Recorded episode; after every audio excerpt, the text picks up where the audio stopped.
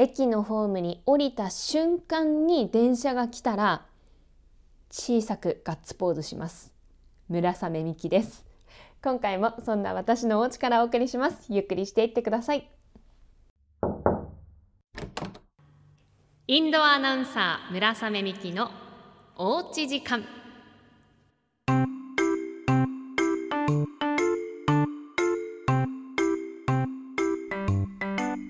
瞬間勝った気持ちになりますね。誰と勝負しているのか分かりませんけれどもちょっとだけ嬉しかった。よっしゃって。タイミングの良さに嬉しくなります。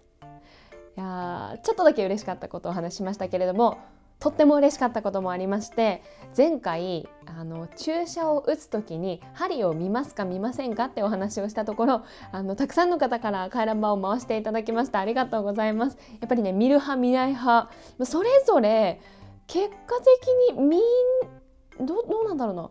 数は数えてないんですけどほぼ半分半分ぐらいなんじゃないかなと思います。ご紹介していきます。まず見る派のもやしナムルさんからです。ありがとうございます。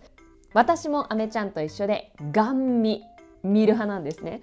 腕は決まって左腕です。おー利き手が右なんですかね。私も一緒です。健康診断の際って34本採血するじゃないですか。その時はもう少し太い針を要求して採血が早くたまるようにお願いします。えー、針の太さって要求できるんですね。えー、でもま早く終わるだろうけど痛いんじゃないですか？刺しちゃったらねそんなにもう変わらないからどうなんだろう？痛いんですか？続いてスマイルさんです。ありがとうございます。私はちょっと見られないです。注射が視界に入らないように顔を背けるので看護師さんに笑われます。そんな看護師さんたちにお願い。笑いながら注射を打たないで。これすっごいわかります。私もまあ見るは見るんですけど本当は見たくないんですよ。であのあれ何の時だったかな？多分新型コロナウイルスのワクチンを初めて打った時にあれって確かなんか筋肉注射らしいんですよね。で私の担当してくれた方がもうベテランのおばちゃんのもう何本でもきっと打ってきたんだろうなっていう方だったんですけど、まあ、最初にこう腕を見せてで消毒をしてでこう私の腕をねこうつまむようにムニュムニュしてこう何かを確かめてるんですよ。でこうつまみながらふって笑ったんですよね。で何と思ってなんで笑ったの今こっちはもうドキドキしてるわけですよ初めての注射ねコロナの初めての注射で筋肉注射って聞いてたから痛いって言うしって思ったら笑ったんですよね。で「えどうかしましたか?」って聞いたら「いやあのこれね筋肉に打たなきゃいけないんだけどあなた筋肉ないから難しいわ」って言われてちょっと痛いかもしれないけどごめんねみたいな。いやもうそんなさらっと痛いって言わないでよって思って、まあ、結局すごく上手な方だったんですけど確かにやっぱりね皆さん慣れてらっしゃるから感覚が違うんだと思うんですけどわかります。笑わないでほしい。怖いから。プチフレッシュさんです。3年連続で注射を打つ回数が多かったです。コロナインフルエンザそして会社の健康診断人間ドック通院している病院の採血と今年だけで5回も注射を打ちました。自分の注射を打つ瞬間はまず見ません。予防接種は数秒ですが採血は注射を打っている時間が少し長いので嫌ですけど毎年のことなのでもう慣れました。アニメのキャラクターの声真似うまいですね。嬉しい。と言っても僕はそのキャラクター知らないです。プチフレッシュさん。嘘つき。知らんのかい。いやでもアーニャちゃんっていうあのスパイファミリーのねキャラクターの真似をしたんですけど前回収録をして自分で編集してるのでもちろん聞き直すんですよね。自分はもっとできてると思ってた。もっとアーニャちゃんだと思ってた。全く似てなくてびっくりしました。でそんなアーニャちゃんについてえ初めての回覧板を送ってくださった方もいるのでやってよかったと思ってます。はるさんです。ありがとうございます。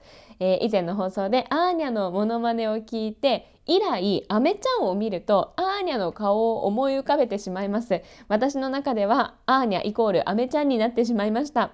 スパイファミリーには興味があったのですが、ちゃんと見たことはなかったので、ん？今度、劇場版のスパイファミリーを見てみようと思いますと。そうですよね。今月映画も始まりますけどちゃんと見たことがないってことは似てるか似てないかわからないっていうことですよねきっと。まあでもはるさんが初めて回覧板を回すきっかけにおそらくなったということで。あーにゃワクワク。はい次。釧路町の本間さんからです。ありがとうございます。私は注射の瞬間を見ません。会社に献血のバスが来れば必ず行きます。しかし、毎回看護師さんに心配されます。おそらく表情がね、だいぶ周りから見て心配に見えるのかもしれません。前々回の採血では心地よくなって目をつぶったところ、目をつぶったらダメですよと言われました。私が、いや、こう見えて私は大丈夫ですと言ってやりました。献血は社会貢献だと思っていますし本当に苦手ではないんですけどね絶対見ないですよ。看護師さんに毎回心配されながら献血。私は偉いかも。あ苦手ではあるんですね。まあでも私ね献血したことないんですよね。それこそあの、まあ、貧血気味なのであんまりしない方がいいって言われて多分人にあげる分だけ血がないんですよ。でも大事なことですよね献血、えー、続いて厚岸の匠さんからです。自分は見ない、見られないです。採血の注射が苦手で血も見られないので吸血鬼にはなれませんね。ああ、それは残念です。吸血鬼になれないなんて。私、大学生の時にアメリカのドラマで「ヴァンパイア・ダイアリーズ」っていうヴァンパイアのお話があるんですけど恋愛ものでそれにドハマりした時期があって私はいつか吸血鬼になるって思ってた時期がありました。だからあっけしの匠さんの気持ちわかりますよ。残念ですね。私も吸血鬼にはなれなかった人間です。続いて キッチンで最新話を聞いてくださったという豚丼姉さんです。注射の針私は見ない派です。昔から怖くて見られないです。いい年をして顔をそらして固く目をつぶって耐えます。なんなら今日の看護師さんにはお願いできるかなと思った日はすみませんが腕を強めにつねってくださいと。つねってもらっている腕の痛みに意識が向くようにお願いする始末です。そして自分も太ももを静かにつねり意識をできるだけ注射の針から遠ざけます。こんな人いるでしょうか？どうでしょう？いますか？私はやらないですけど。でもこれってつねってるところも痛いから痛さ増えてません？でもあのつねるで言うと私小さい時にその予防接種の前にあれは何で見たんだろうな。テレビか何かでその打つところを打つ前につねっておく。そうするともうなんかこう痛みで麻痺してるので注射を打つ瞬間が痛くないって聞いたことがあってこれはいい方法だと思って。ただねその看護師さんにもう勇気がないからお願いできないわけですよ。最初に先につねってもらっていいですか？なんて言えないからずっと待ってる間に自分でなんかこの辺に打つであろう場所をつねっておいてで呼ばれて打ってもらうっていうのをしたんですけど見事にその場所外れました。だからただただ痛い時間を待つ時間も痛かったっていう。懐かしいな。そんなことしたこともありましたけれども今はねしないですね。えー、天野弱さんです。僕は注射を打っている時に特に理由はありませんがめっちゃ針を見ます。採血の場合は何も見てもわからないのに濃すぎないか逆に薄くないか心配で血が抜かれているところを見てます。これすごいわかります。私も基本的には見たくないんですけどやっぱり怖いもの見たさで見ちゃうんですよね。で採血の時はなんか血がスーって抜けていくとあきっと私の血はサラサラしてるんだなって。多分そういうことじゃないと思うんですけどあ大丈夫そう大丈夫そうって思ったりします。313号室さんです。注射の針は見ません。献血で太めの針が刺さっているのを見られないです。そかやっぱり献血か予防接種かでも違うんですね。皆さんいろいろなリアクションをいただきましてありがとうございました。いや自分と違う考えの方、ね、見ないっていうのも、まあ、確かに気持ちも分かりますね。で注射ではないんですけれども、まあ、大きなね健康という意味では私これも知りたいなと思って一匹狼男さんです。初めて回覧板を回していただきました。ありがとうございます、えっと、最近の悩みについてということです。私は村雨さんとほぼ同年代なのですが最近焼肉などの脂っこいものを食べると1週間くらい胃もたれが続きます。1週間も大変ですね。年齢を重ねることでそうなってくるとよく聞きますが今後このことを考えて胃カメラを初めて受けてみようと思い立ちました。しかし調べてみると検査がかなりきついという情報ばかりでビビってなかなか踏み出せません。そんな私の背中を押していただけないでしょうか？よろしくお願いしますといただきました。私も胃カメラ受けたことがないんです。全く同じですね。調べるとあとは聞いたりすると苦しいとかきついとかなんかそういう情報ばっかりなんですよね。もちろん健康のためにはね受けた方がいいんだと思うんですけどあとはその鼻からなのか口からなのか結局もう選べなくって私も受けたことないんです。いやでもそろそろそうですよね。30代ってもう受けなきゃダメですよねきっと。いやでも受けたくないんだよな怖いんだよなごめんなさい。一匹狼男さん。私も同じ側なので背中を押すことはできないんですけど共にそこに飛び込むためにこれはもう皆さんに頼りましょう。経験のある方何かこう背中を押す一言ください。皆さんは胃カメラ受けたことがありますか？いやでもこういうふうにあの初めての方も今回結構いらっしゃってそれがとっても嬉しかったです。ありがとうございました。嬉しかったといえばあのまあすっごく嬉しかったわけじゃないんですけど本当にねちょっとだけちょっとだけ嬉しかったことなんですけど先日お風呂に入って湯船に浸かってでお風呂から上がって私絶対そのお風呂のお湯は残り湯使うんですよね洗濯に。残り湯に使ってぴったりなくなったんですよ。全部使い切った。よっしゃってなりました。すごいあの瞬間気持ちいいですよね。